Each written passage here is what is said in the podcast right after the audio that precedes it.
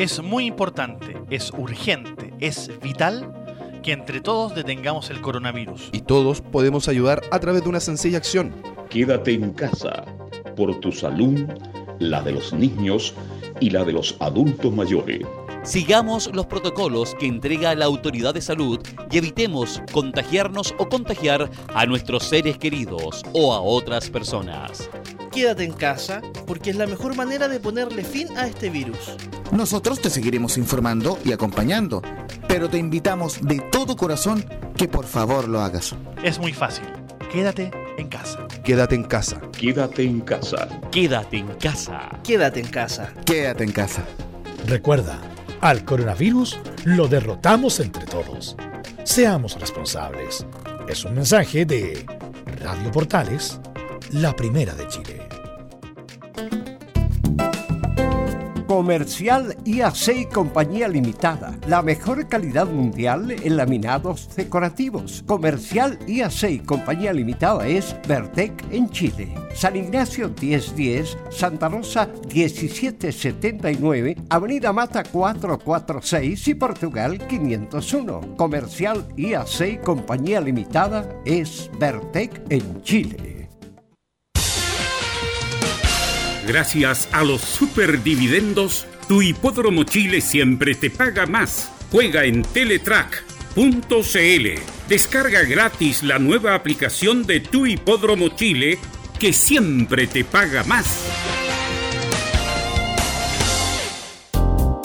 En Radio Portales, de lunes a viernes, de 15.30 a 17.30 horas, Salud Eterna un espacio de conversación y orientación en el mundo de la medicina natural. Consulte con nosotros al 226-139-705. 226-139-705. Pida además su moringa olífera ancestral original de la India. Salud Eterna, de lunes a viernes, de 15.30 a 17.30 horas, en Radio Portales, la primera de Chile en tu corazón. Los esperamos.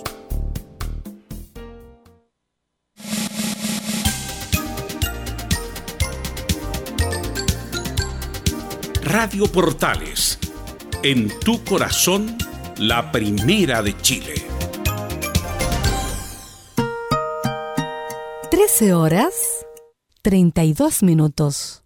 Atención a la red deportiva de emisoras amigas de Radio Portales al toque de gong, sírvanse conectar.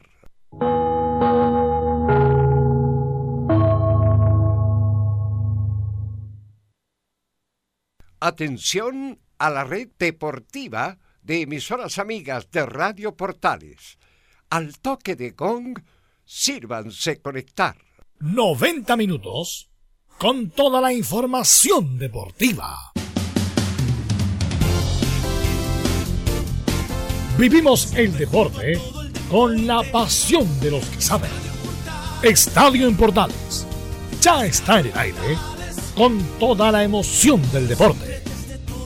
Comentarios: Carlos Alberto Bravo, Venus Bravo, René de la Rosa, Laurencio Valderrama, Camilo Vicencio, Patricio Rodríguez y Ricardo Jamasmí.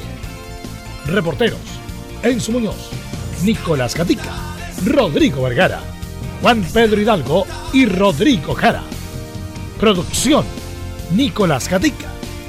Técnicos, Gabriel González Hidalgo y César Navarrete. Edición, Anselmo Rojas. Dirección, Carlos Alberto Bravo. Estadio en Portales es una presentación de Ahumada Comercial y Compañía Limitada expertos en termolaminados decorativos de alta presión.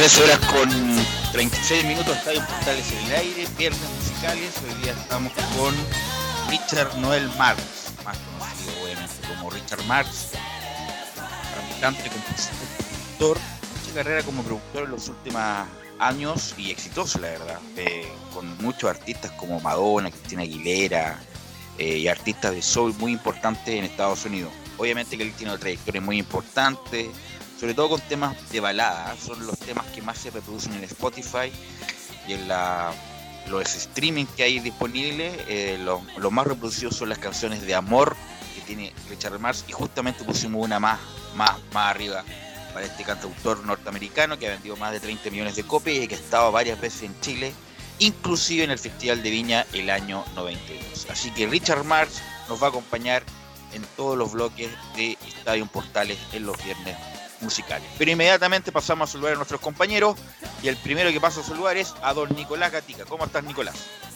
¿Qué tal, Belu? Buenas tardes a toda la presencia de Estadio en Portales. Claro, vamos a tener algunas novedades de Colo Colo con unas declaraciones de Marcelo Espina, que justamente reconoció que habló con Gustavo Quintero y también una castigo, por así decirlo, claro, a Paul Fontaine, una sanción por parte también ahí que por unas acciones. Así que eso también lo vamos a dar a conocer en esta edición de Estadio en Portales. Has porfiado que Paul Fontaine. Oye, porfiado Paul Fontaine. Eh, vamos a saludar a don Enzo Muñoz, a ver qué nos indica de la U, qué cosas hay de la U. ¿Cómo estás, Enzo? Buenas tardes, Velus. Hace un par de minutos terminó la conferencia de prensa del técnico Hernán Caputo y se le volvió a preguntar qué tan factible volver el día 31. Así que vamos a revisar las declaraciones que dejó la conferencia, que como te digo, hace un par de minutos terminó altamente improbable el 31 de julio, pero eso lo vamos a comentar después. ¿Y cómo estás, Camilo? ¿Qué tal el día viernes? Muy buenas tardes, Velus, para ti, para todos los auditores de Estadio Portales. Bien, hasta el momento, bueno, con harta información, pero eh, bien, en la Católica también vamos a tener em, también vamos a tener declaraciones, en este caso de Gastón Lescano. Gracias, Camilo, y pasamos a hablar, por supuesto, nuestro comentarista estelar, de los días viernes, de los días jueves, de los días miércoles. Don René de la Rosa, ¿cómo está don René? ¿Cómo estás, Belu? Buenas tardes a todos los oyentes de Portales y a todo el equipo. Eh, sí, ya se está haciendo repetitivo, así que eh, me agrada mucho eh, contar con la opinión también para que comentemos el fútbol de lo poco y nada de fútbol. Así es, hay fútbol en las ligas en Chile, es altamente improbable que se reanude el 31 de julio, después le van a preguntar obviamente a René. Y pasamos de inmediato a los titulares, pues obviamente que lee nuestro compañero Nicolás Gatti. Vamos entonces con los temas tratados esta jornada de día viernes acá en Portales. Como en toda esta pandemia, hoy en día de recuerdos, y hay que recordar que en el año 1895 se funda la Federación de Fútbol de Chile. Luego, en el año 1987, debutaba oficialmente por la selección chilena Iván Bam Bam Zamorano y además fue su debut goleador. Marcó en el 3 a 1 en un amistoso frente a Perú en Lima. Ahora en lo internacional esta tarde Arturo Vidal y el Barcelona visitarán al Sevilla en la Liga Española. Siguiendo con los chilenos también en España, dos jugadores nacionales tendrían las puertas abiertas en Valladolid. Alexis Sánchez, aunque claro, más en tono de broma y Fabián Orellana tras una temporada goleadora en el Eibar. Ya en Sudamérica, el fútbol volvió a Brasil pese a todo lo que está pasando. En Río de Janeiro, por el torneo estadual, Flamengo ganó 3 a 0 al Bangú. Mientras en Chile, Lorenzo Antillo, donde destaca la presencia de Jaime Pizarro, así es, y Pablo Milat cerraron sus listas para comenzar la carrera por la presidencia de la ANFP. Y por supuesto, como todas las semanas, cerramos junto a la hípica con Fabián Rojas.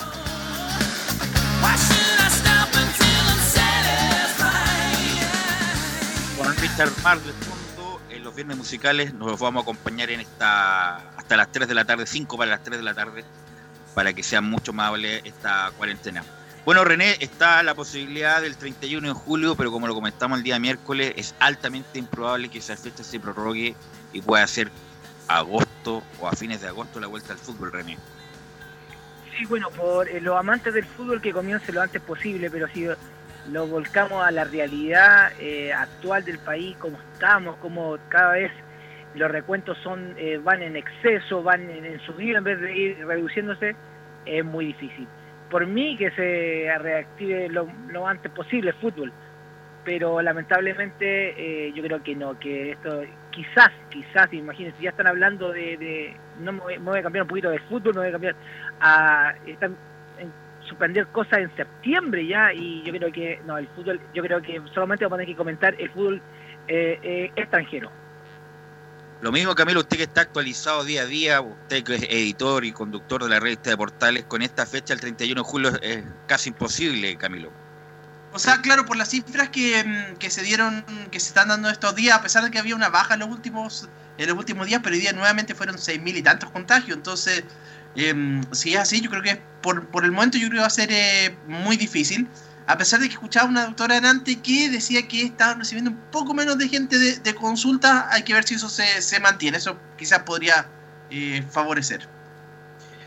Eh, antes de entrar en las declaraciones del fenómeno Ronaldo, que están muy interesantes, eh, Nicolás, usted me indicaba algo de las listas de la NFP. ¿Qué, ¿A qué lista iba a pertenecer Jaime Pizarro? ¿Me puede indicar, por favor? Claro, eh, justamente la, lista que encabeza Lorenzo Antillo. La gran novedad va a ser justamente el ex volante de Colo Colo, gerente también del equipo de Santiago Wanderers y ex técnico también, campeón de la quiebra con el conjunto Albo. Jaime Pizarro, además del ex dirigente de Wanderers, van a estar Eduardo Olivares, que es de Unión San Felipe, Francisco Corbela de Unión Española y otro más que falta por eh, confirmar. Pero claro, Pizarro está ahí dentro de esa lista de eh, Lorenzo Antillo. Mientras que Pablo Milán tendrá en la lista Jorge Yungue de Ranger, Jorge Aguilar de Colo Colo, Arturo Guzmán de Iquique y Alberto Núñez de Cobreloa. Este siempre, lo, lo, indicamos René y Camilo, a Jaime Pizarro siempre se la arregla para estar en el lugar indicado. Es como lo comentábamos en su momento, gran jugador, gran persona Jaime Pizarro, pero siempre se la arregla para estar en el momento justo, Camilo René.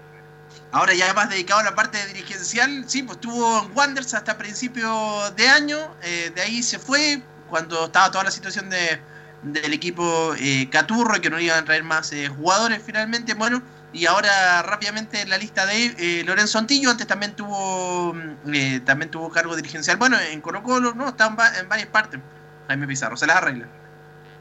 Sí, bueno, la, la, opinión mía de, de, de, Pizarro, bueno, Pizarro ha estado, no tiene colores, no se puede identificar, es un ícono, sí, en Colo Colo, de referente, todo lo que quiera, pero él siempre busca cualquier equipo que, que esté dentro de las posibilidades para él tener un puesto y, y, lo busca y lo logra, pues, lo logra, para que, eh, y aparte no lo hizo tan mal como dirigente eh, deportivo a nivel nacional, y yo creo que es una buena opción.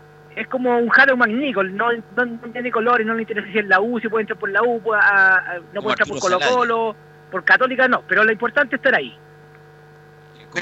Un pequeño Arturo Sala 2.0, sí, Camilo y agregar otro nombre a la lista de, de, a la lista de Antillo, que es Arturo Aguayo, que estuvo participando en el directorio de Sebastián Moreno, renunció y ahora se incorpora a la lista de Lorenzo Antillo también.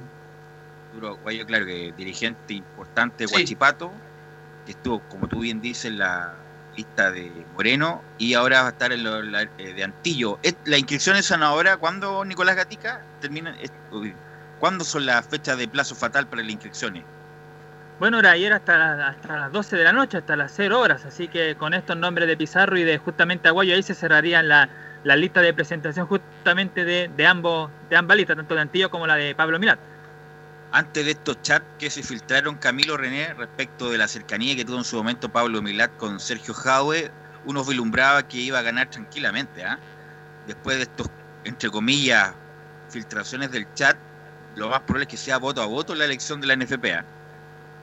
Sí, yo también creo que va a, ir, va a ir por ahí. Pensaba también porque Similar dejó el cargo de, a ver, tenía el cargo de, de, intendente, eh, lo fueron a convencer allá. Él, de hecho, él le dijeron prácticamente que él necesitaba contar con el, con el respaldo y por algo dio el paso para, para ser candidato, pero, pero claro, después de estos chats yo creo que se complica bastante, sobre todo con esta, con esta dirigencia. Ahora todos, obviamente, hay muchos quieren demarcarse de, de, de hardware, así que por ahí creo que va a estar más parejo. Las elecciones son en, a fines de julio, Nicolás Gatica, ¿no?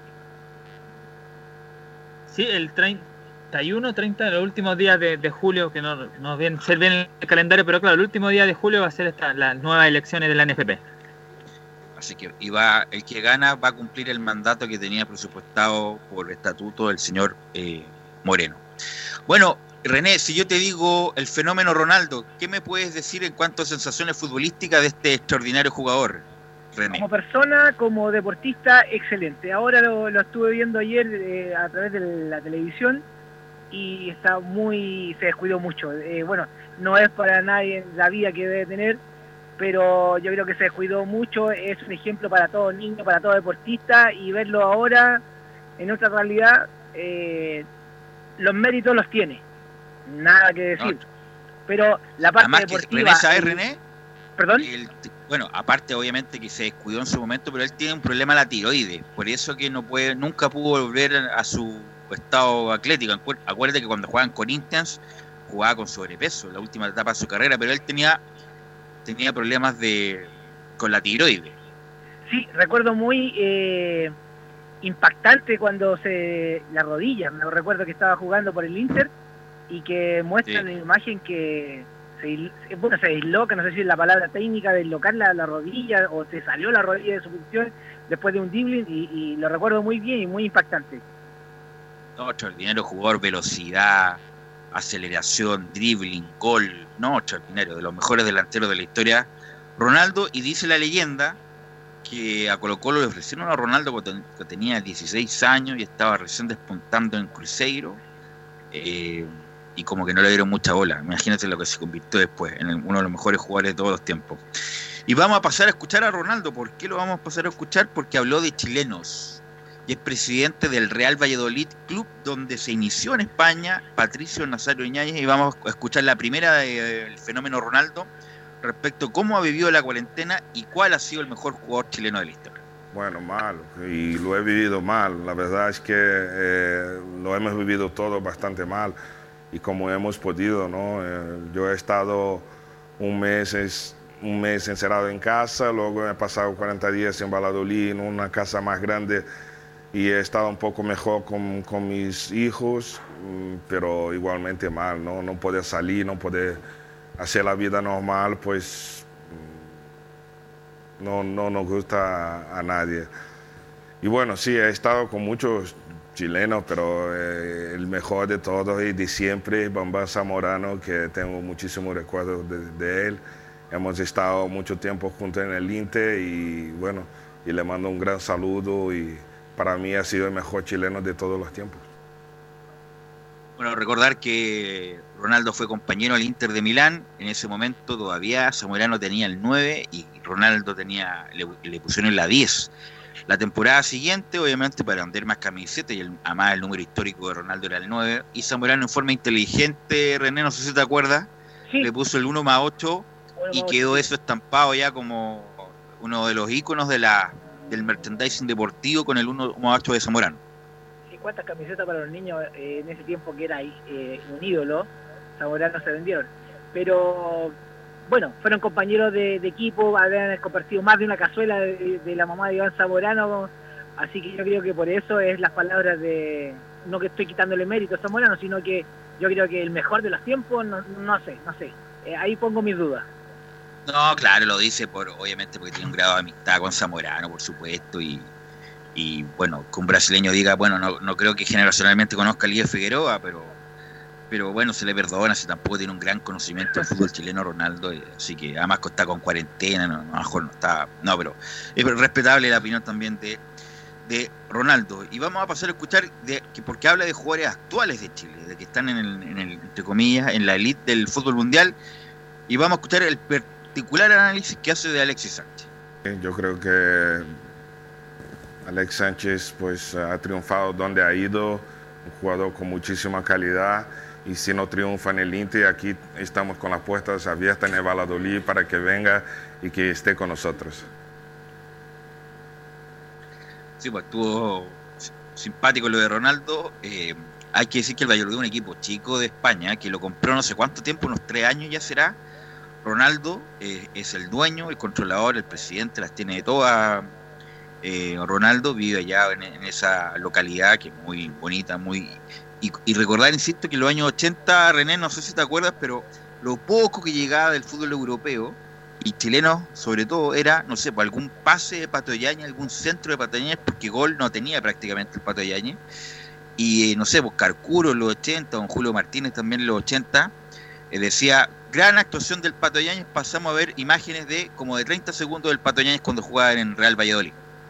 Era muy reducida esas imágenes, lo recuerdo que, que era, en realidad no nos mostraron, como bien dices tú, goles a lo mejor no tenía, pero era una participación de un chileno, era una no, no era tan fácil, no, entre paréntesis, fácil eh, estar jugando a ese nivel de, fútbol, era un chileno que estaba ahí y yo creo que el Real se era importante. Así que, aunque han sido, algunos segundos, era algún pase o porque gol no tenía mucho, era ya grande, era eh, hacía el pecho como chileno.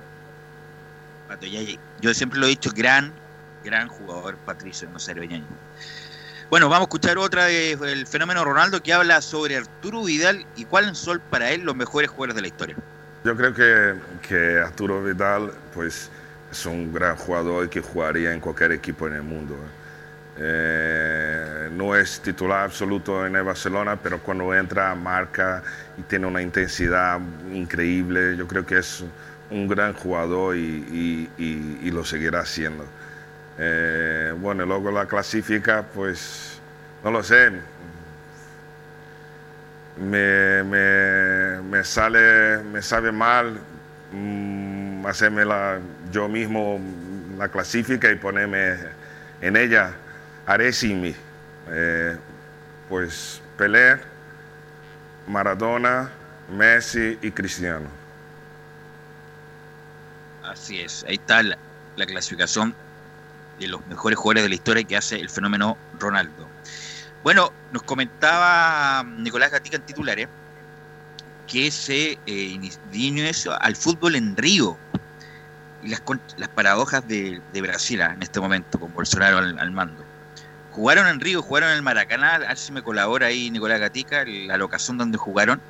Y al lado del Maracaná hay un hospital de campaña donde fallecen todos los días gente ahí. Y el Fue en el Maracaná. Ya, ok, gracias Nicolás ahí con, con energía me dijo que jugaron en el Maracaná. Bueno, jugaron en el Maracaná y al lado del Maracaná hay un hospital de campaña donde todos los días muere gente. Entonces son las contradicciones que pasan en Brasil respecto de la renovación del fútbol.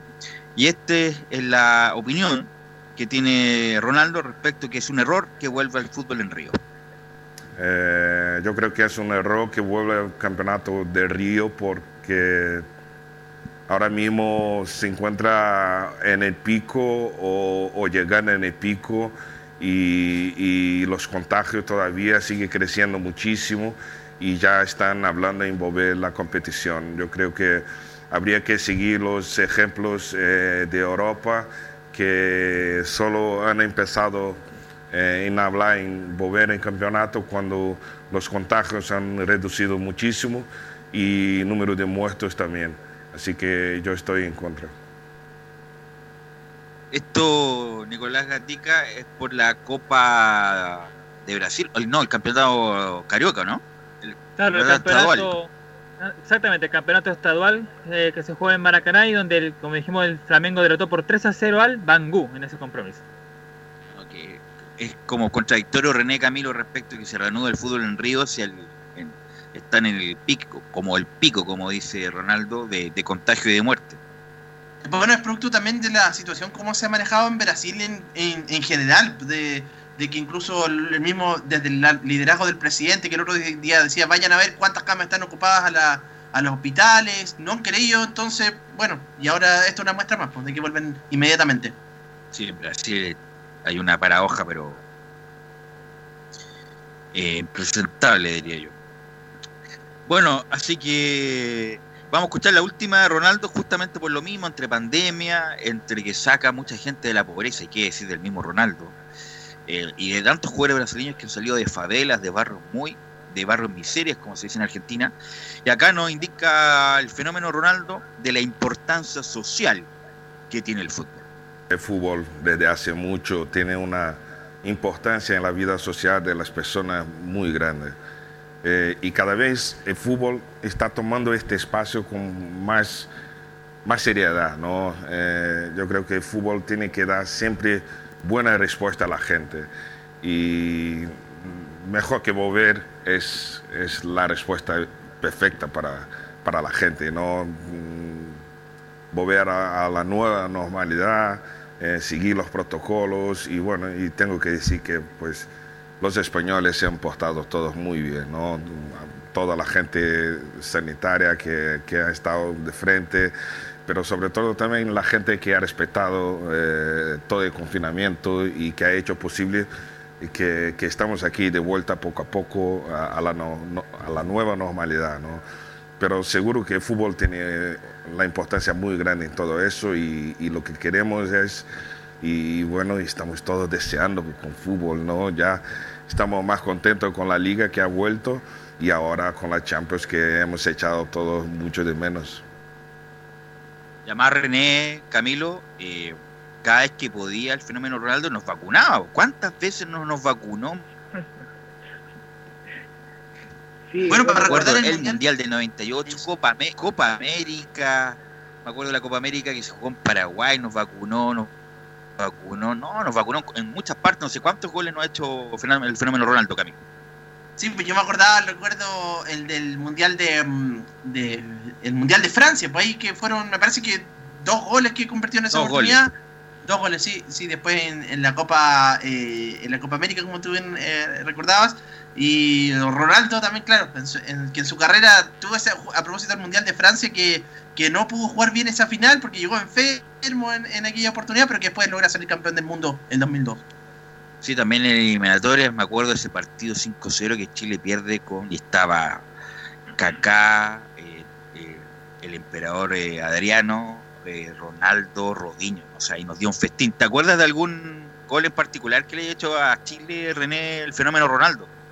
Sí, bueno, no, no, no de uno, sino que de varios, eh, a pesar que siempre hablábamos de, del sobrepeso, porque siempre lo- estaba al límite, estéticamente no se veía bien, pero era muy ágil, eh, siempre era al- hacía algo diferente, o esa explosividad que tenía de sacar en algunos metros, eh, por su contextura, a eso me refiero, eh, pero no, no un gol, recuerdo mucho, y pero a pesar de todo, es un buen recuerdo de él, no que lo haya perjudicado en el sentido de habernos marcado eh, goles en instancias muy importantes para nosotros, y, pero es un ídolo el cual es meritorio, por algo está donde está en este minuto y no se pierde el fútbol como muchos futbolistas que se pierden en el camino. Extraordinario Ronaldo, extraordinario porque me acuerdo que del Cruzeiro pasó al PSV Eindhoven en Holanda, donde, como dicen los argentinos, la descoció. De ahí se va al Barcelona, donde para mí fue los mejores momentos en el Barcelona. Fue extraordinario lo que hizo en Barcelona. Lo que- la cantidad de goles, aceleración, no, espectacular. De ahí se va al Inter. En ese momento, un precio récord, donde es compañero de Zamorano y también la de Escocia, y eso que estábamos en el fútbol italiano, donde se marca más, donde los, defensas son mucho más eh, rústicos y fuertes. Bueno, anduvo muy bien en el, en el Inter, salió campeón de la. Me acuerdo de la.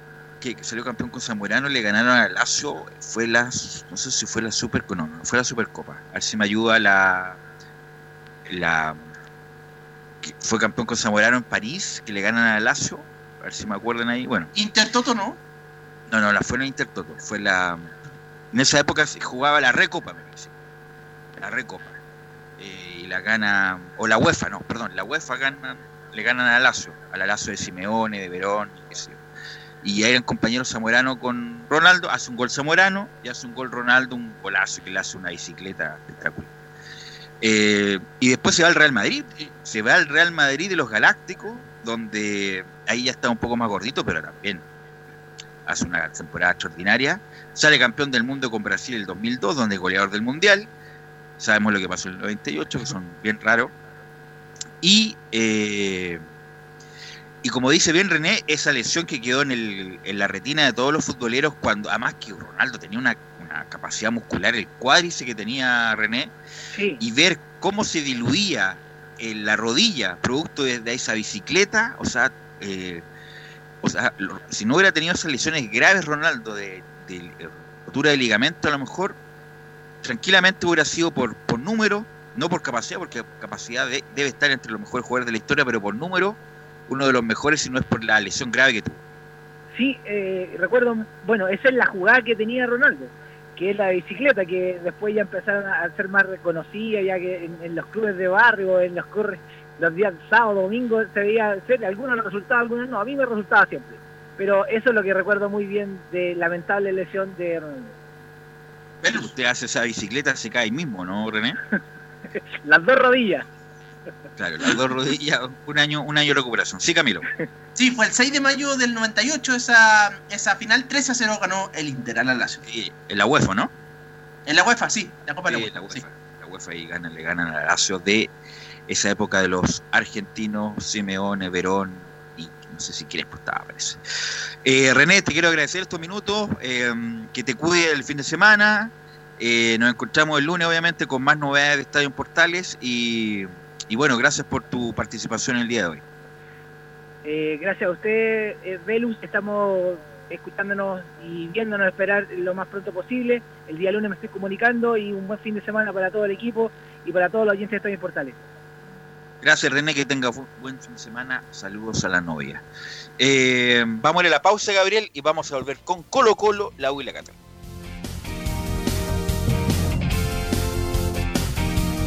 Radio Portales le indica la hora.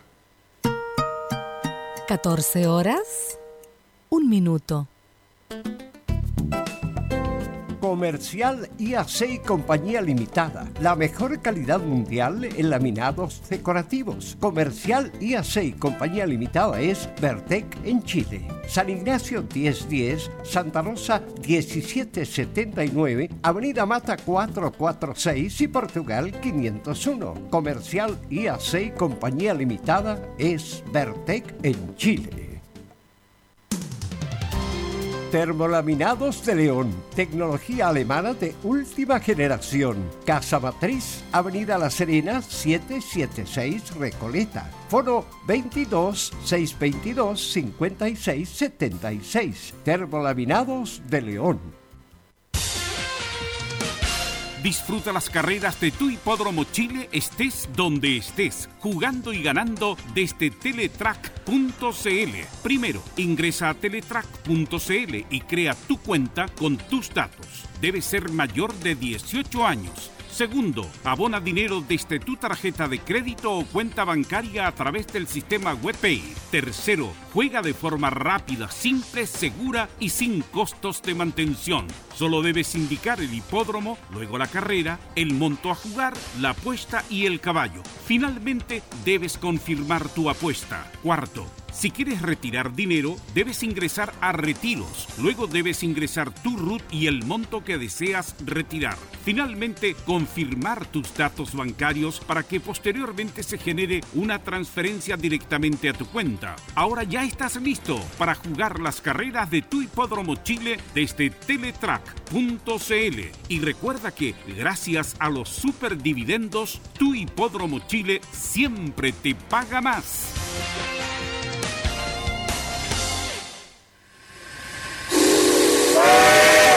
No se pierda todos los días a medianoche, lunes a domingo en Radio Portales, el tren del recuerdo. Conduce Salvador Fernández. Solo canciones inolvidables de su época. Contáctese con Salvador Fernández al foro 22 319 7959. Le esperamos esta medianoche con el tren del recuerdo en Estación Portal.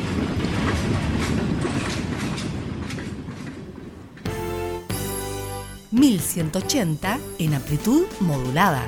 Radio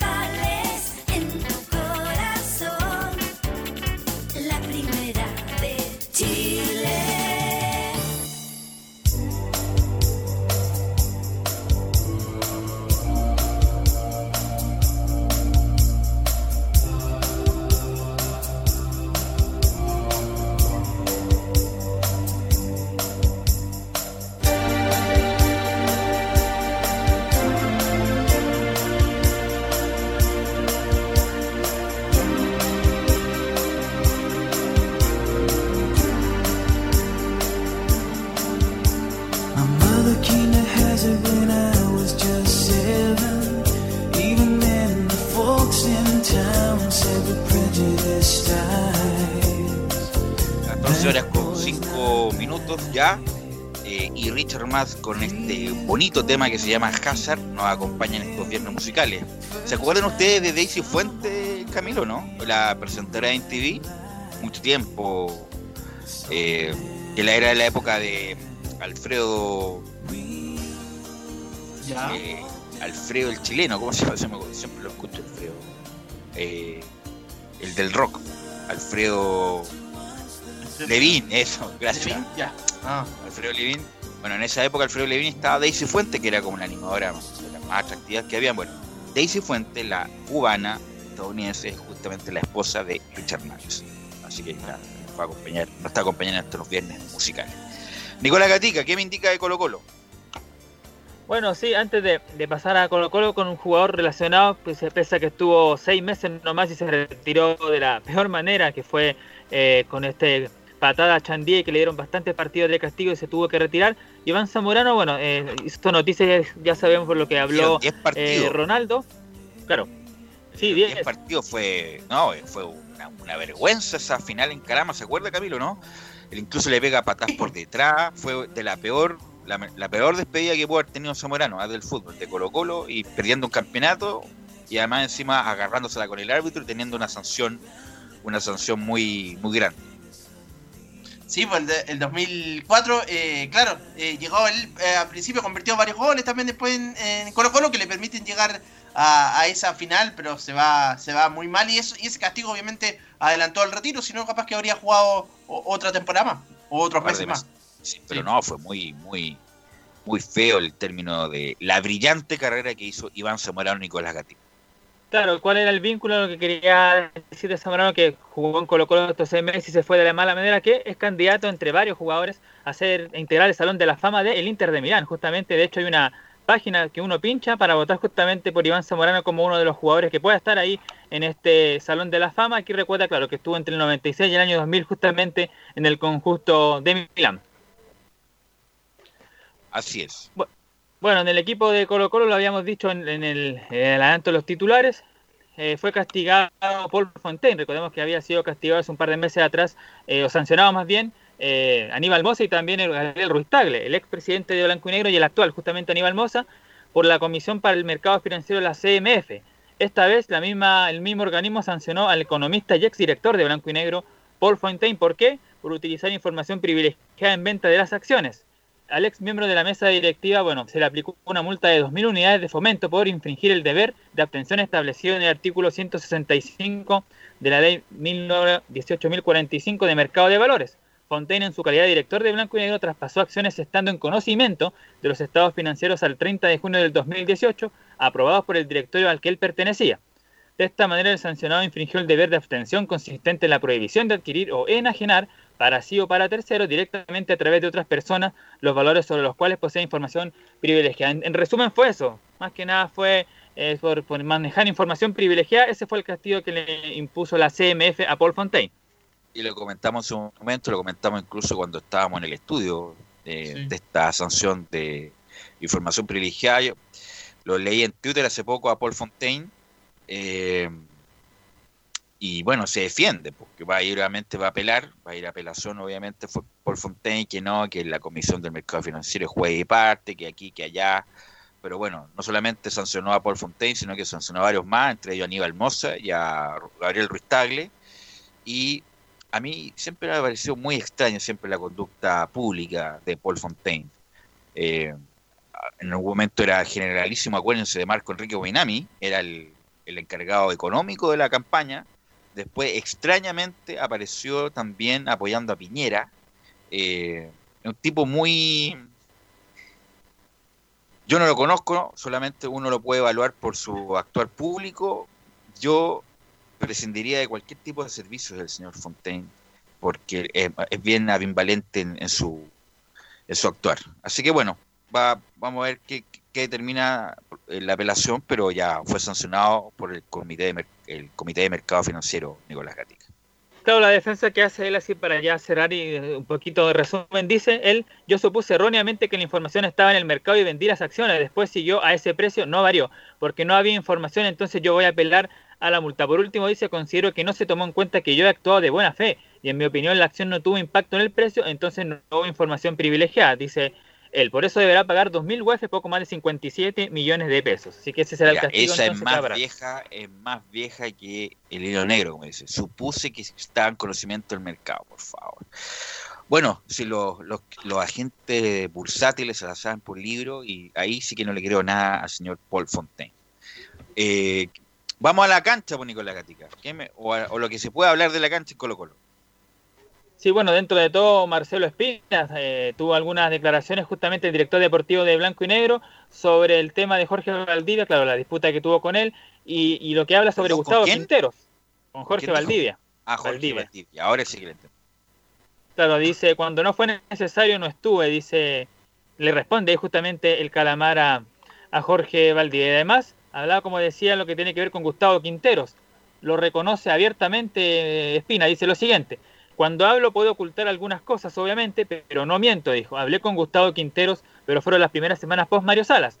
Obviamente dijo tendré un compromiso con Tijuana y listo, ya está. Así que ahí está lo que habló justamente eh, Marcelo Espina y ya sabemos que Harold Maynico lo, lo confirmó que no va a seguir eh, eh, Gustavo Quinteros y que finalmente Gualberto Jara será el técnico del equipo Albo hasta fin de año. Para cerrar el tema de Colo Colo, bueno, el, el que ha sido tema en todo este último tiempo, la vuelta al fútbol, por la del 31 de julio y como tú también lo preguntaste al comienzo, en Colo Colo lógicamente que también están muy preocupados por aquello y consideran que es muy difícil, prácticamente imposible justamente que se pueda eh, volver al conjunto de a entrenar en el corto plazo. De hecho, Colo Colo, claro, estaba en, pos de hacerlo. Se acuerda que se había presentado incluso un, un modelo de, de protocolo, cómo iban a llegar los jugadores a la parte trasera del Monumental, iban a, iban a llegar directo, iban a ver alcohol y todos los implementos por separado.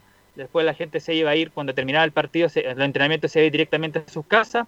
Entonces, obviamente que ya tenían todo un protocolo, pero se ve bastante difícil que se pueda retornar. De hecho, sobre esto mismo, Espina dijo, si esto sigue, aún lo veo complejo para el 31 de julio el retorno, pero como club somos los primeros en reconocer que primero está la salud de la sociedad y de todo, obviamente, nos adelantamos en los protocolos en todo lo necesario para la vuelta, pero ya lo estamos haciendo como club.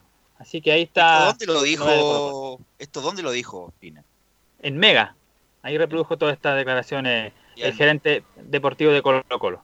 Dando el comunicado. Bueno, eh, lo que quería decir que Colo Colo tiene otro tipo de problemas, Nicolás Gatica, que usted no lo ha mencionado, el caso de Morales, el hombre que se está recuperando de su grave lesión, porque Colo Colo tampoco le puede pagar la recuperación en este momento, porque como están suspendidas las relaciones laborales, tampoco puede pagar la recuperación. Y ayer escuchaba a su, no sé si su representante o algún cercano, que justamente ha tenido problemas para seguir recuperándose, porque Colo Colo no está pagando las recuperaciones de los jugadores, porque si hace algún acto de subordinación, obviamente puede entrar en falta y obviamente todo lo de la ley de protección del empleo se va abajo. Por lo tanto, todos estos detalles, todas estas cuestiones domésticas, como el pago del arriendo de los jugadores que están por contrato, el pago de las recuperaciones de los jugadores que están lesionados, Colo Colo no las puede hacer.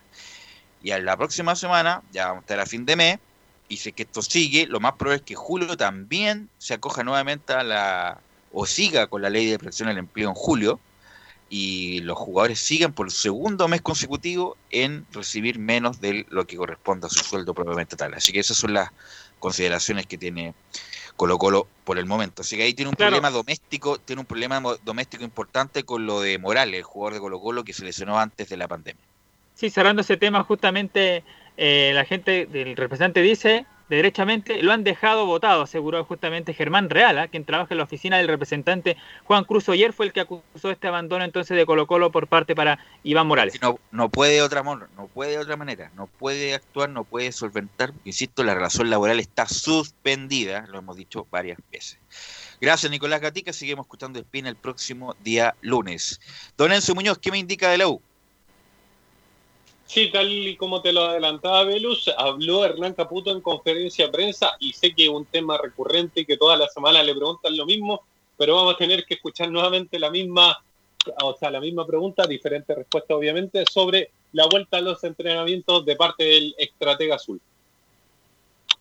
debido a los tiempos, probablemente hasta ahora sí. Lo que sí yo considero que empezando la próxima semana quedarían cinco semanas para, para- de entrenamientos previos, lo cual pareciera que ya eso no se va a dar, no se van a dar ese tiempo, se estipuló a que sean cuatro semanas, lo cual encuentro que es poco, pero eh, siempre se habló y con los especialistas principalmente en el área física y los fisiólogos de, de tener entre cuatro a seis semanas.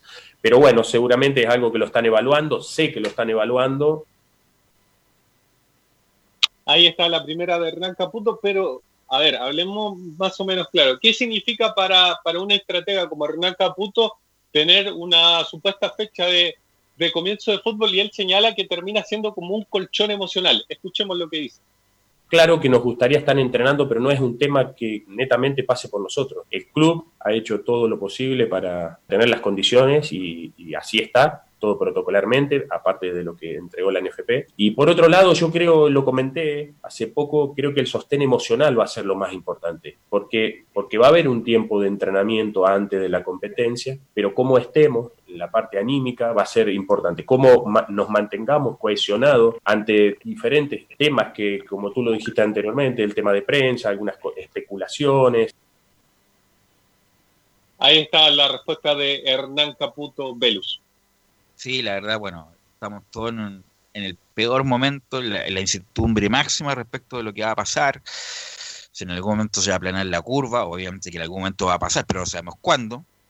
Eh, estamos en el pic de contagios, eh, el pic de muertes, estamos, vamos a entrar al invierno probablemente tal. Así que el panorama, si está, nos está escuchando, la verdad no es muy halagador, no es muy alentador. Así que independiente que se puedan poner las fechas que se quieran respecto de la, de la renovación del fútbol, pero está, está, es todo eventual. Es todo eventual dependiendo de la, dinámica que se viene esta pandemia, pero la verdad yo lo veo altamente improbable o casi imposible que el 31 de julio vuelva al fútbol como está la situación, sobre todo en la región metropolitana en su Sí, hay que decir que, que no han sido pocas las voces que, que han señalado que los equipos de, de la región metropolitana, al menos recordemos que hay varios equipos en regiones que ya están entrenando, deberían ir propiamente tal a, regiones a entrenar, lo cual al menos han señalado en la Universidad de Chile que no es el caso de ellos, que no están sus intenciones, por así decirlo, dejar la región metropolitana, que están esperando solamente eh, una, entre comillas, autorización de la autoridad sanitaria eh, propiamente tal para, para volver derechamente a los entrenamientos, pero que sea en el Centro Deportivo Azul y no en otra parte. La última que vamos a escuchar de Hernán Caputo tiene que ver con las lesiones.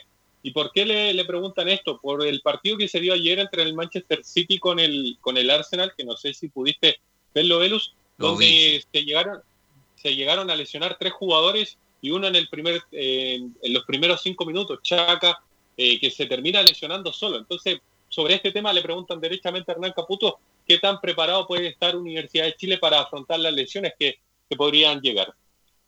tenemos muy en cuenta lo que es la prevención de lesiones. Independiente que, como tú dijiste, ha pasado, va a pasar. Ayer vimos la liga inglesa que dos jugadores antes de los primeros 30 minutos del primer tiempo salieron por lesión. Bueno, trataremos de minimizar todo lo que significa el grado de lesión, que siempre está en un deporte de, de- de- de riesgo, ¿no? Pero, pero lógicamente que, que sí hay un trabajo especial en todas las áreas para tratar de que esto no ocurra eh, a ningún jugador de nuestro equipo.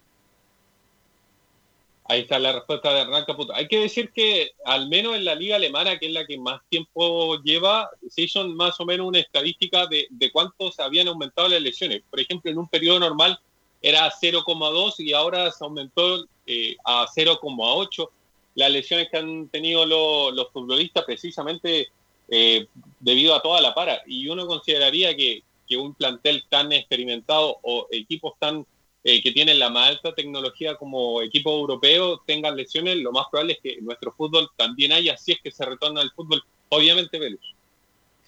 No, y hay que tener eh, mucha atención, Enzo, con los jugadores más longevos. Imagínate Bosellur, eh, estaba lesionado antes de la pandemia, y una cosa es recuperarse en la normalidad, cuando el equipo está jugando, cuando está haciendo la recuperación en cancha, pero Bosellur se recuperaba, obviamente, me, imagino que antes de la cuarentena iba a la clínica MET, que es la que tiene convenio en la U, para recuperarse, pero él no puede ir de 0 a 100 inmediatamente, porque imagínate si, me imagino que los profesionales saben, los preparadores físicos, los médicos, por ejemplo, que a Bocellur y al mismo Cornejo no pueden ir de inmediatamente de 0 a 100 porque puede haber una descompensación muscular, justamente porque no han tenido el trabajo en cancha que es el debido, el que correspondiente para un jugador profesional. Por lo tanto, las lesiones, sobre todo los jugadores recuperados y los, los- jugadores que lamentablemente han tenido muchas lesiones en el último tiempo, a saber, como Boseyur, van a tener que irlo, ir de a poco con estos jugadores porque si no puede ser peor incluso la, la lesión que puedan tener justamente por esta, esta este parate.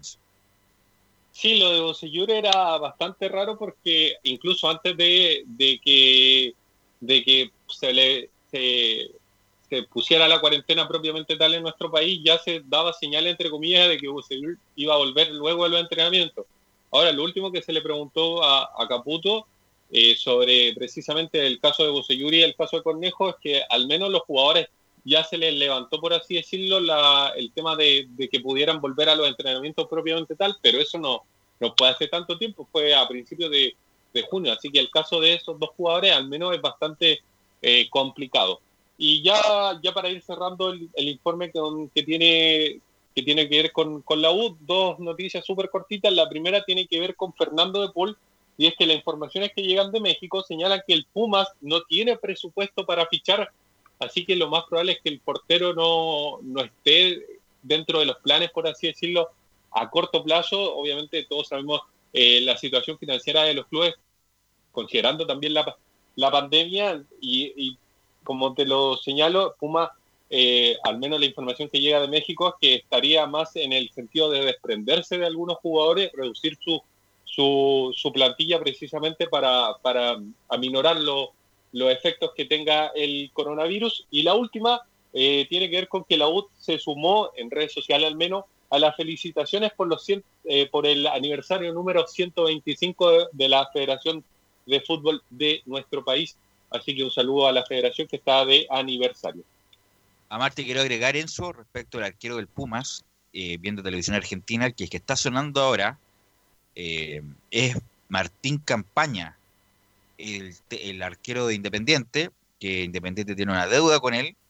Eh, Campaña es arquero uruguayo, seleccionado, que capaz lo más probable es que pueda asumir la titularidad del seleccionado uruguayo por la lesión grave que tu- tuvo Muslera. Así que Campaña suena mucho en, en el Pumas también, así que yo creo que lo veo altamente improbable que Fernando de Paul, a menos que lo consiga muy barato, de Paul abandone la U. Sí, es, es bastante complicado, tal como tú lo señalabas, pero al menos desde, desde, desde lo que ha dicho Universidad de Chile es que ni siquiera han habido conversaciones por preguntar el precio o acercarse a ver la situación del jugador, así que es bastante complicado que, que el jugador al menos abandone la U. Ok, gracias Enzo. Camilo Vicencio.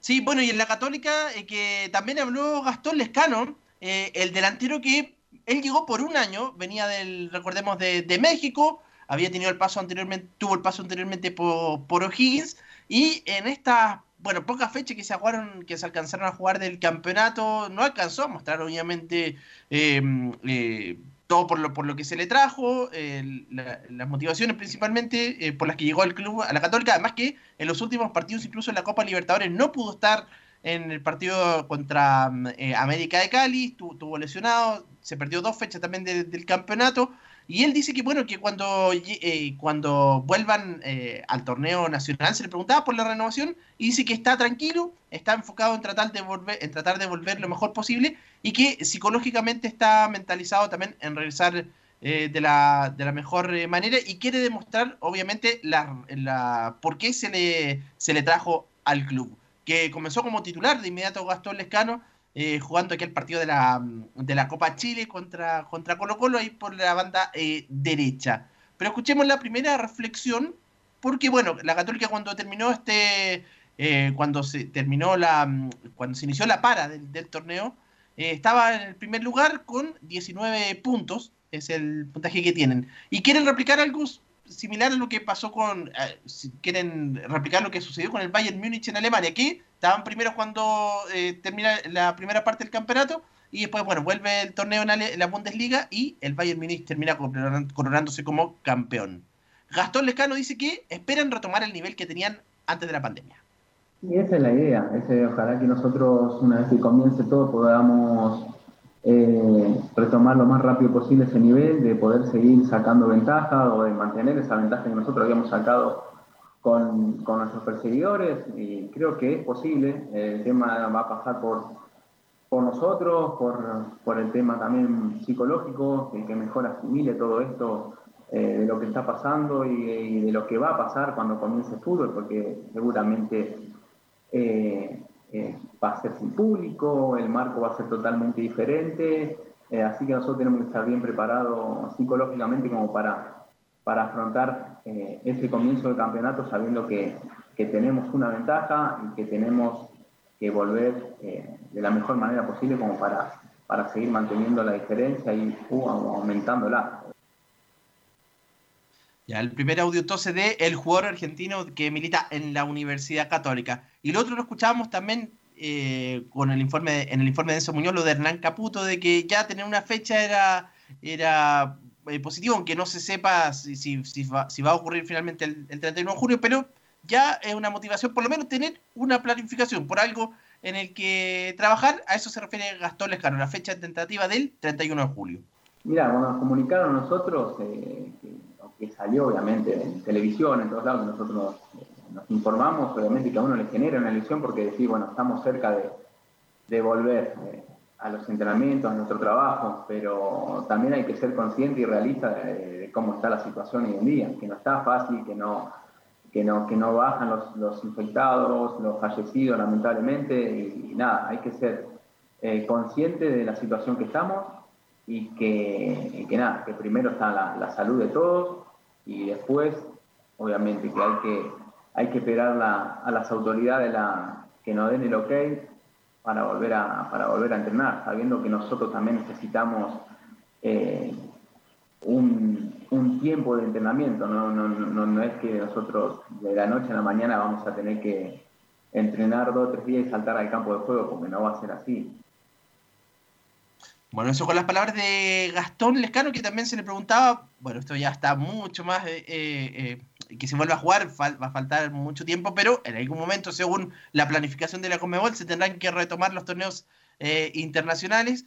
Y él dice, bueno, la Católica dice que, eh, Gastón Lescano dice que mientras haya chances matemáticas de poder pasar de fase, vamos a dejar la vida. Claro que ya perdieron los dos primeros compromisos, pero hay que ver, eso ya va a ser, ya está mucho más complicado. Y otra cosa respecto a la Católica, que con respecto a Fernando Sampedri, que existía un interés eh, del Necaxa, pero los directivos de ese equipo mexicano eh, ven complicado el posible fichaje del delantero argentino, que igual, bueno, pertenece el pase a Rosario Central y tiene contrato con la Católica hasta fin de año. Pero que es complicado que, que también se mantenga en el, equipo cruzado por lo menos a, fin de año. Sí, por bueno, la situación que ya conocemos y de todo conocida y que estamos padeciendo, que es el famoso coronavirus. Bueno, hoy hubo una reunión del Comité Ejecutivo de la Comebol que eh, aprobó una serie de protocolos sanitarios para la renovación del fútbol sudamericano. Fecha, no se sabe, no se tiene idea, pero la idea de ello es retomar la Copa Libertadores y la Sudamericana y la, la eliminatoria es que no corresponde organización de la Comebol, sino que es de la FIFA. También en septiembre, entre comillas, con la, la misma modalidad, o sea, todos contra todos en dos ruedas, pero eso está eh, obviamente pendiente de lo que vaya pasando en cada país. Ahora, eso lo veo también muy improbable porque cada país está viviendo una realidad distinta. Si fuera eliminatoria en Uruguay, ningún problema. Se va a Uruguay y Paraguay, están prácticamente controlada la situación del coronavirus y no vienen a jugar a Perú o a Chile, que está la embarrada, o al mismo Brasil. Entonces, cuando todos los países se alineen dentro de un mínimo exigible para permitir los vuelos, las llegadas de hotel, partidos, se puede renovar, pero como está Camilo y las realidades de los países son muy distintas, como te lo mencioné, Perú y Chile es muy distinto a lo que está pasando en Paraguay y Uruguay, independiente de las ganas que se tengan, eh, es todo eventual, Camilo. Claro, son dos países nomás los que estaban, esos dos que tú mencionas, por los de, los de Uruguay y Paraguay, que son pequeños con respecto a los otros países, pero los grandes, por ejemplo, los que tienen mayores habitantes, bueno, lo de Brasil ya sabemos la situación, lo mismo Argentina también, que, estaban, que también tenían harto, bastantes contagios, Perú también, que está muy complicado, y Ecuador en su momento también tuvo bien, o, estaba, estaba complicado, y, y, Chile también, así que tienen que reabrir las fronteras como, como bien, eh, bien se decía, para, para aceptar los, eh, los vuelos. Ok, así que va a estar, bueno, por lo menos ya aprobaron un protocolo. Vamos a ver si se puede implementar en algún futuro. Gracias Camilo, gracias Enzo, gracias Nicolás Gatica por la participación de hoy. Nos encontramos el día lunes en una nueva edición de Estado Importal. Nosotros vamos a ir a la pausa, Gabriel, y volvemos con todo el bloque de la épica en la voz de Fabián Rojas. Radio Portales le indica la hora. 14 horas 30 minutos. Termolaminados de León, tecnología alemana de última generación. Casa Matriz, Avenida La Serena, 776 Recoleta. Foro 22 622 56 76. Termolaminados de León. La radio eres tú, la radio 10 millones de personas escuchan radio cada día, igual que usted. En marzo, 8% más de personas escucharon radio, encontrando en ella la compañía e información que nadie más le puede dar. Las radios de Chile, con Chile y su gente. Archie, contigo en todas. Fuente Ipsos, Análisis Radios, marzo 2020. Comercial IAC Compañía Limitada. La mejor calidad mundial en laminados decorativos. Comercial IAC Compañía Limitada es Vertec en Chile. San Ignacio 1010, Santa Rosa 1779, Avenida Mata 446 y Portugal 501. Comercial IAC y Compañía Limitada es Vertec en Chile. Es muy importante, es urgente, es vital que entre todos detengamos el coronavirus. Y todos podemos ayudar a través de una sencilla acción. Quédate en casa por tu salud, la de los niños y la de los adultos mayores. Sigamos los protocolos que entrega la autoridad de salud y evitemos contagiarnos o contagiar a nuestros seres queridos o a otras personas. Quédate en casa porque es la mejor manera de ponerle fin a este virus. Nosotros te seguiremos informando y acompañando, pero te invitamos de todo corazón que por favor lo hagas. Es muy fácil. Quédate en casa. Quédate en casa. Quédate en casa. Quédate en casa. Quédate en casa. Quédate en casa. Recuerda, al coronavirus lo derrotamos entre todos.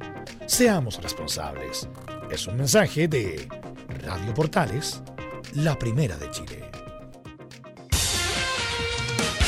Gracias a los superdividendos, tu hipódromo Chile siempre te paga más. Ganador, segundo y tercer lugar, 10% más. Quinela y exacta, 5% más. Trifecta y dobles, 2,86% más. Juega en Teletrack.cl. Descarga gratis la nueva aplicación de tu hipódromo Chile que siempre te paga más.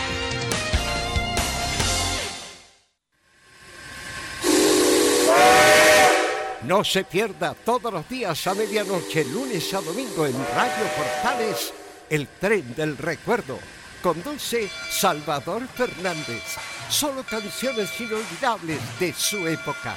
Contáctese con Salvador Fernández al foro 22 319 7959. Le esperamos esta medianoche con el tren del recuerdo en Estación Portal. Radio Portales en tu corazón. La primera de Chile.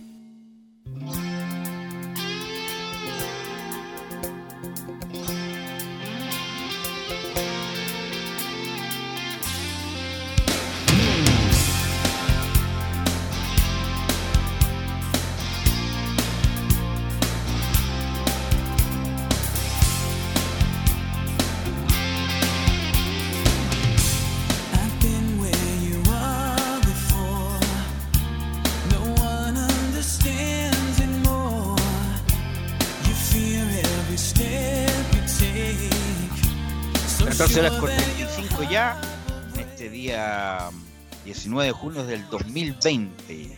Ya estamos a dos días de que llegue el invierno, ya estamos conectados con nuestro compañero Fabián Rojas para que nos comente de la hípica. porque lo único que estoy viendo por la red de hípica en televisión, Don Fabián, es hípica norteamericana. Sí, eh, la hípica norteamericana en donde eh, no paró la hípica en algunos hipódromos como Gulfstream y eh, hoy se están abriendo distintos hipódromos en donde incluso eh, ya pueden visitar los apostadores, el público en general. Pero antes de comentar también aquello, nos estará acompañando porque ya tenemos en el contacto telefónico un contacto internacional junto a Brian Gutiérrez desde Perú, hípica que se ha pronunciado, volvería en las próximas semanas. ¿Cómo está Brian? Un gusto saludarte. Hola Fabián, ante todo saludar a toda la audiencia de Radio Portales y justamente y por supuesto agradecer la cabida que, nos están dando, estoy hablando directamente desde Lima, Perú y por supuesto con las noticias del hipódromo de Monterrico. En Monterrico acá justamente hace ya aproximadamente una semana el gobierno, o mejor el Ministerio de Salud, fue el que el que dio el visto el visto bueno para que las carreras aquí en el Coloso de Surco vuelvan. La última reunión se dio en el domingo, fue el domingo 15 de marzo del presente año y desde ahí en más no hemos tenido competencia, ya son tres meses y medio eh, y se dice eh, o se plantea de que el protocolo eh, podría darse efectivo el de 4 de julio, Sí. sábado 4 de julio, para volver a correr tres meses y medio, como te repito, acá en el hipódromo de Monterrey. Claro, Brian, bueno, para el 15 de marzo muchos colegas tuyos también eh, eh, por parte nuestra acá en Chile, en Uruguay, estábamos eh, gran parte en el hipódromo de San Isidro, en donde eh, estábamos con una espinita que no se iba a correr, que se iba a correr el latinoamericano, finalmente se corrió, pero finalmente fue esa semana en donde la mayoría de los hipódromos latinoamericanos dejó de, funcionar. Sí, sí, eso, eso es verdad. Yo lastimosamente no tuve la chance de ir al latinoamericano, pero sí recuerdo perfectamente que, que colegas amigos eh, míos como Carlos Sarmiento, Lino Montoya, José Luis de la Cruz eh, llegaron eh, casi con las justas luego de que el gobierno decreta- de- decretara el estado de emergencia el 15 de marzo. Para el 16 ya se está ejerciendo ello y la frontera se iba a cerrar a las 23.59 del 16. La mayoría de colegas míos llegó el mismo lunes en altas horas de la, noche, así que eh, de ahí es más claro. Ustedes estaban en Argentina, si bien yo, yo tenía información de que, eh, por ejemplo, mm, no me acuerdo cuándo, cuándo llegaste tú, hazme acordar, por ahí de repente Ignacio Pacheco llegó para el martes, Jaime 9. Cortés llegó para el martes, entre lunes y martes. Ya. Exacto. Entonces eso pasó en Chile, eso, eso pasó en Perú. De igual forma había como que una espinita, como tú dices, es que se corría el latinoamericano allá en Argentina, en San Isidro, si es que no, al final se dio, se dio, pero sin público. Así que eso es, eso es lamentablemente todo lo que ha sucedido de acá, de acá hasta la fecha. En Perú, lastimosamente, la cosa, si bien es cierto, ha bajado un poquito con el tema del, del, del coronavirus, pero igual, hubieron dos o tres meses donde los infectados no bajaban, oscilaban entre los 4.500 y 5.000 eh, día a día, eh, y que lastimosamente Bueno. la gente no, no, Bueno, Brian, no hacía caso a la cuarentena. Brian, claro, Perú tiene unas cifras eh, bien negativas, eh, incluso están dentro del top 10 de los eh, países por el mundo con los afectados, en donde también está en esta lista eh, Chile. Eh, ¿Cómo han sido las medidas, Brian? Disculpa que me desvíe un poco del tema de conversación que siempre nos invade, que es la hípica, pero también el público que escucha acá en Chile, que también hay una colonia peruana bastante importante, que nos cuentes cómo ha sido esto, estos meses en donde también han habido protocolos por parte del gobierno y que los números han sido bien significativos con respecto, por ejemplo, al país eh, de Argentina. ¿Cómo, cómo han sido eh, estos días eh, en donde también han tenido que estar refugiados en cada uno en su casa? Ha sido días muy complicados, muy difíciles. Eh, en primera instancia eh, se decretó el toque de queda acá en Perú a partir de las 7 de la noche. Después, claro, mientras ya vamos avanzando, han ido quizá de repente habilitando un poco los negocios, tipo comida, servicio de mantenimiento, eh, etc, etc cosas, eh, pero la verdad que la cifra acá, número 7 en el mundo, superando eh, a un país como Italia que también la avanzó muy, muy, muy mal, eh, no, nos hace pensar de que hasta donde el gobierno no, no levante la cuarentena, hay que nosotros seguir refugiados en casa. Yo creo que lo que, lo que uno tiene que pensar es la, es la protección eh, de cada una de las familias que tiene y que por supuesto esto, esto, este virus no, no siga repercutiendo. Acá la cosa está mejorando un poco, pero aún no hay que levantar, no, no hay que levantar eh, bandera arriba. Yo creo que hay que seguir, hay que seguir y si en caso yo quizá recomendaría ¿no? a la gente eh, que me está escuchando en Perú y de repente a, a toda la colonia peruana y en Chile, este, que tienen familiares acá, por supuesto, que mientras el gobierno eh, decreta el alta de la cuarentena, eh, guardemos nosotros eh, una compostura, guardemos respeto y guardemos eh, una cuarentena por sí mismo. ¿Por qué? Porque yo creo que lo más importante de acá son nuestros padres, nuestras mamás y todo lo que concierne a la familia. En, en ese contexto, ¿ha sido irresponsable la, la gente? ¿Qué es lo que demuestran los noticieros día a día en, en Perú también, eh, Brian? Lamentablemente acá eh, la gente, si bien es cierto, hay un sector que ha sido responsable, eh, mayormente no tanto. Yo he visto muchas personas de que, por ejemplo, cuando el gobierno decretó algún tipo de bono familiar independiente o universal, eh, se amotronaban las colas en los bancos, quizá de repente por necesidad. Algunos otros han roto la cuarentena por necesidad de, llevarse un pan a la boca y así a su familia. Entonces también es, es, es entendible ese caso. Hay gente que lo ha, lo ha hecho, pero mayormente, y es una lástima decirlo, pero, pero la mayoría no. La mayoría no, y pues eh, es, una, es una pena de que estemos en el top 10, como tú dices, de, de, de países con mayor cantidad de infectados en el mundo. Claro, bueno, estamos hablando con Brian Gutiérrez eh, desde Perú, con nuestro colega que nos informa que la primera semana de julio volvería la hípica al hipódromo de Monterrico que afecta desde el 15 de marzo. Eh, ha sido bien comentado en las redes sociales, también he visto bastantes noticias en los noticieros con respecto al hipódromo de Monterrico, movimientos también han habido.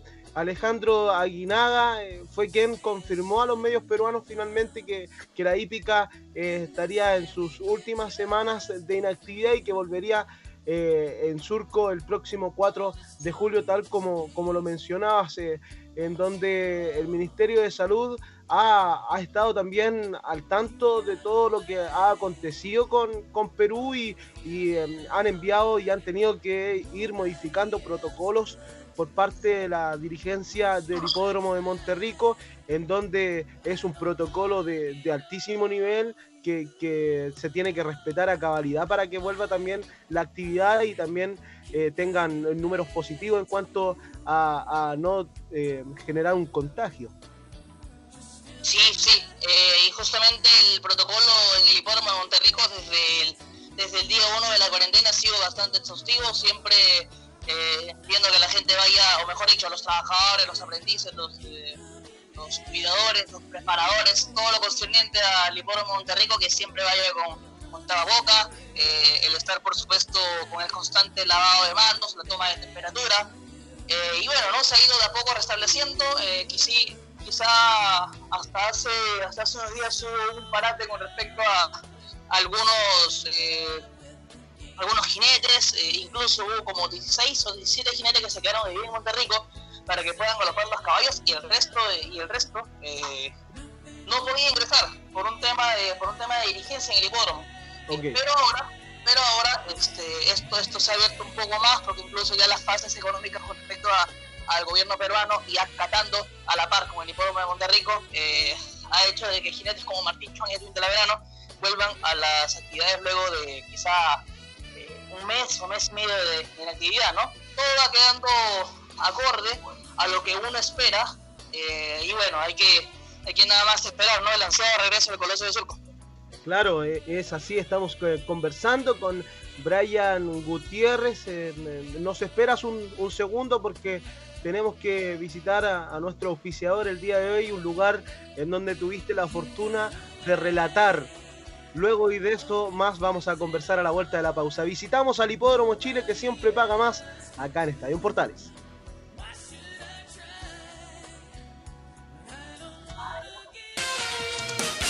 Gracias a los superdividendos, tu hipódromo Chile siempre te paga más. Juega en Teletrack.cl. Descarga gratis la nueva aplicación de tu hipódromo Chile que siempre te paga más.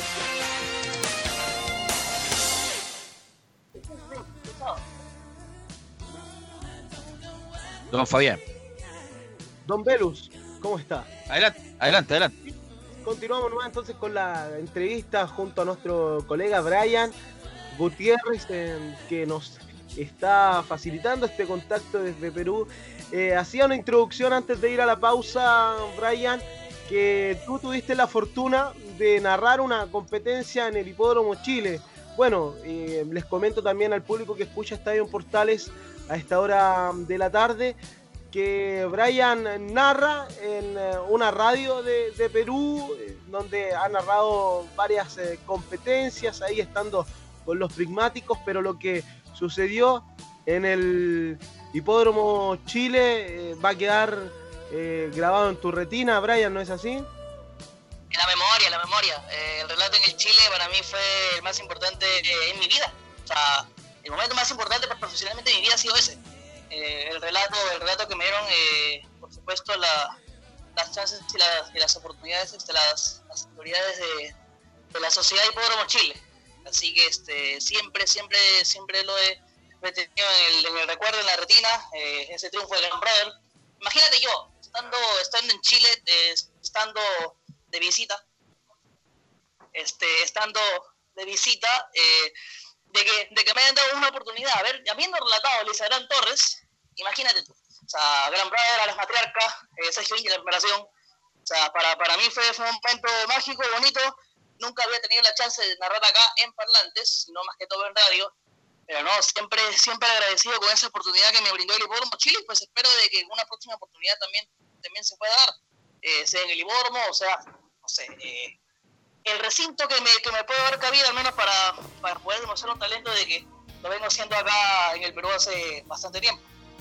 Cla- Claro, una, una bonita historia lo que, lo que pasó aquel día en el Hipódromo Chile. ¿Quiénes son tus referentes en el relato? Eh, ¿Te quedas por algún relator local o, o- o buscas algún eh, o sigues algún relator a nivel sudamericano, eh, Brian?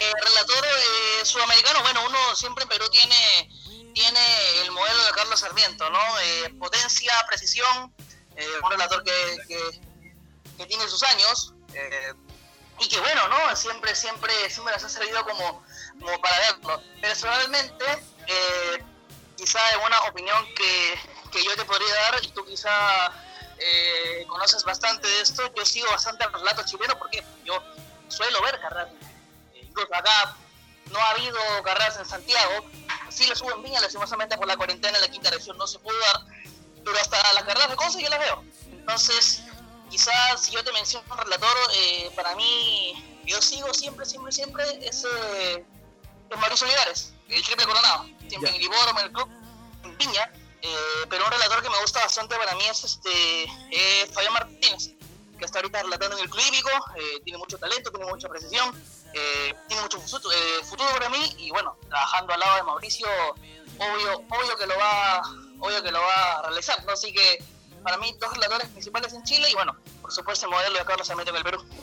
Mira tú, Fabián Martín, un, un relator eh, bien eh, nuevo, podríamos decir entre comillas, que lleva poco tiempo. Mauricio ya lleva eh, más de tres décadas ligado al relato en el Sporting, en el Hipódromo Chile, en el Club Hípico de Santiago. También tuvo un paso por Concepción.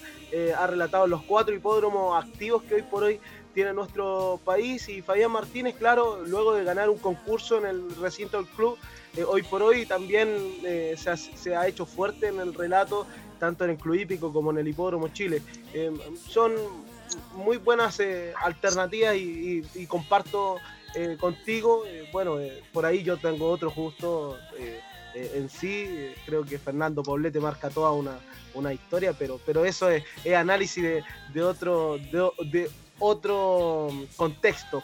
Bueno, Brian, eh, en, en el contexto también, valga la redundancia, eh, de, todo esto que, que ha estado pasando, eh, claro, la hípica chilena con respecto al Valparaíso el Club Hípico y Concepción, ha crecido bastante. En Perú, en el último tiempo, se había hecho bien fuerte el simulcasting.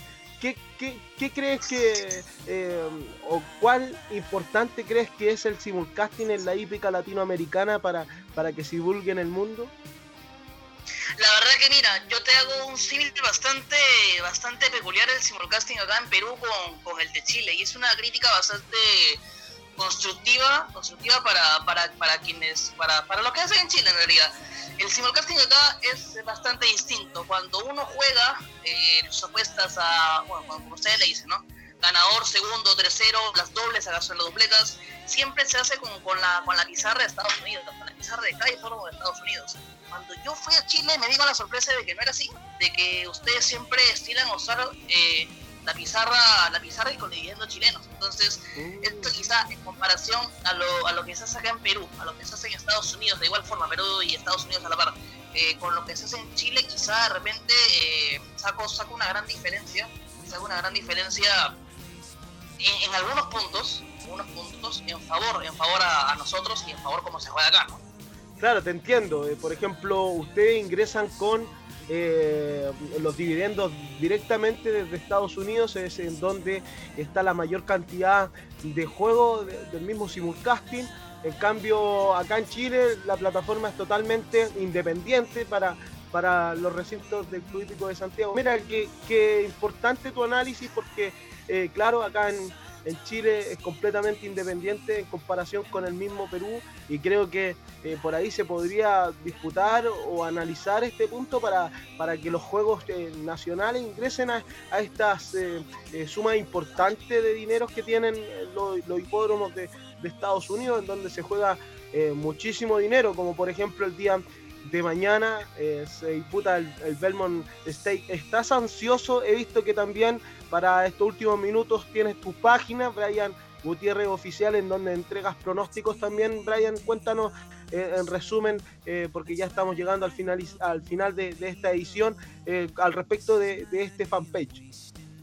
Sí, sí, en realidad es un, es un fanpage que, que, lo, que lo hice hace un mes con la, con la ayuda. Igual yo quiero hacer un hincapié acá. eh, siempre, siempre uno cuando hace un proyecto, cuando siempre realiza algo, siempre tiene la ayuda de, de auspiciadores. Y justo, justo cuando tú mencionas que por qué simulcasting hay una gran diferencia con la, con la que está en Chile y, con- y con la que está en Perú, yo voy a agradecer acá a la página Juega en Línea, que está tanto teniendo su sucursal en Perú como en Chile. Y es una página donde se puede jugar como tú lo haces en Perú, con los dividendos de Estados Unidos.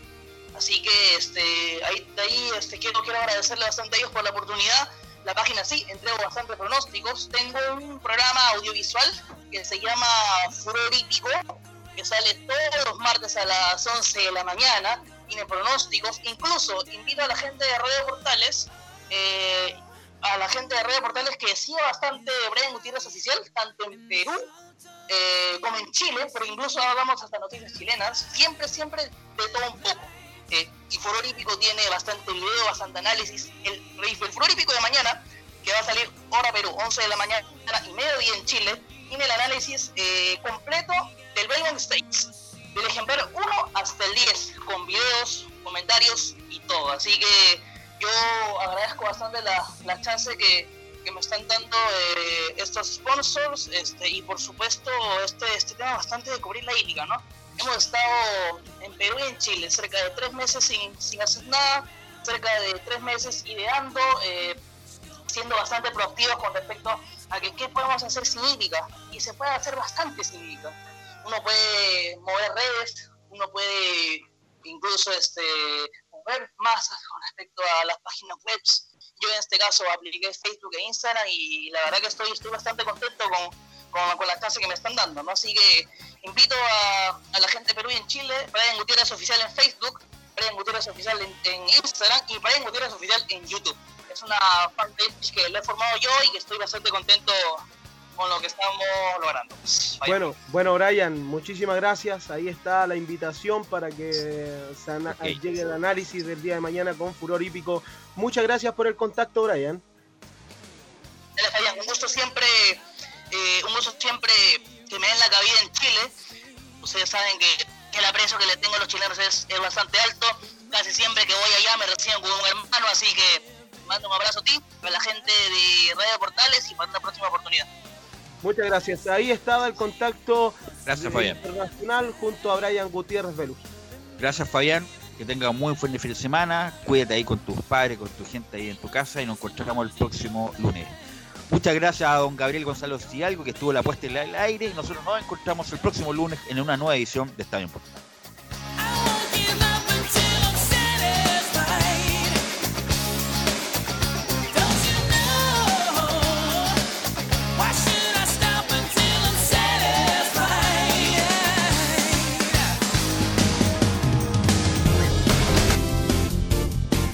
Fueron 90 minutos con toda la información deportiva. Vivimos el deporte.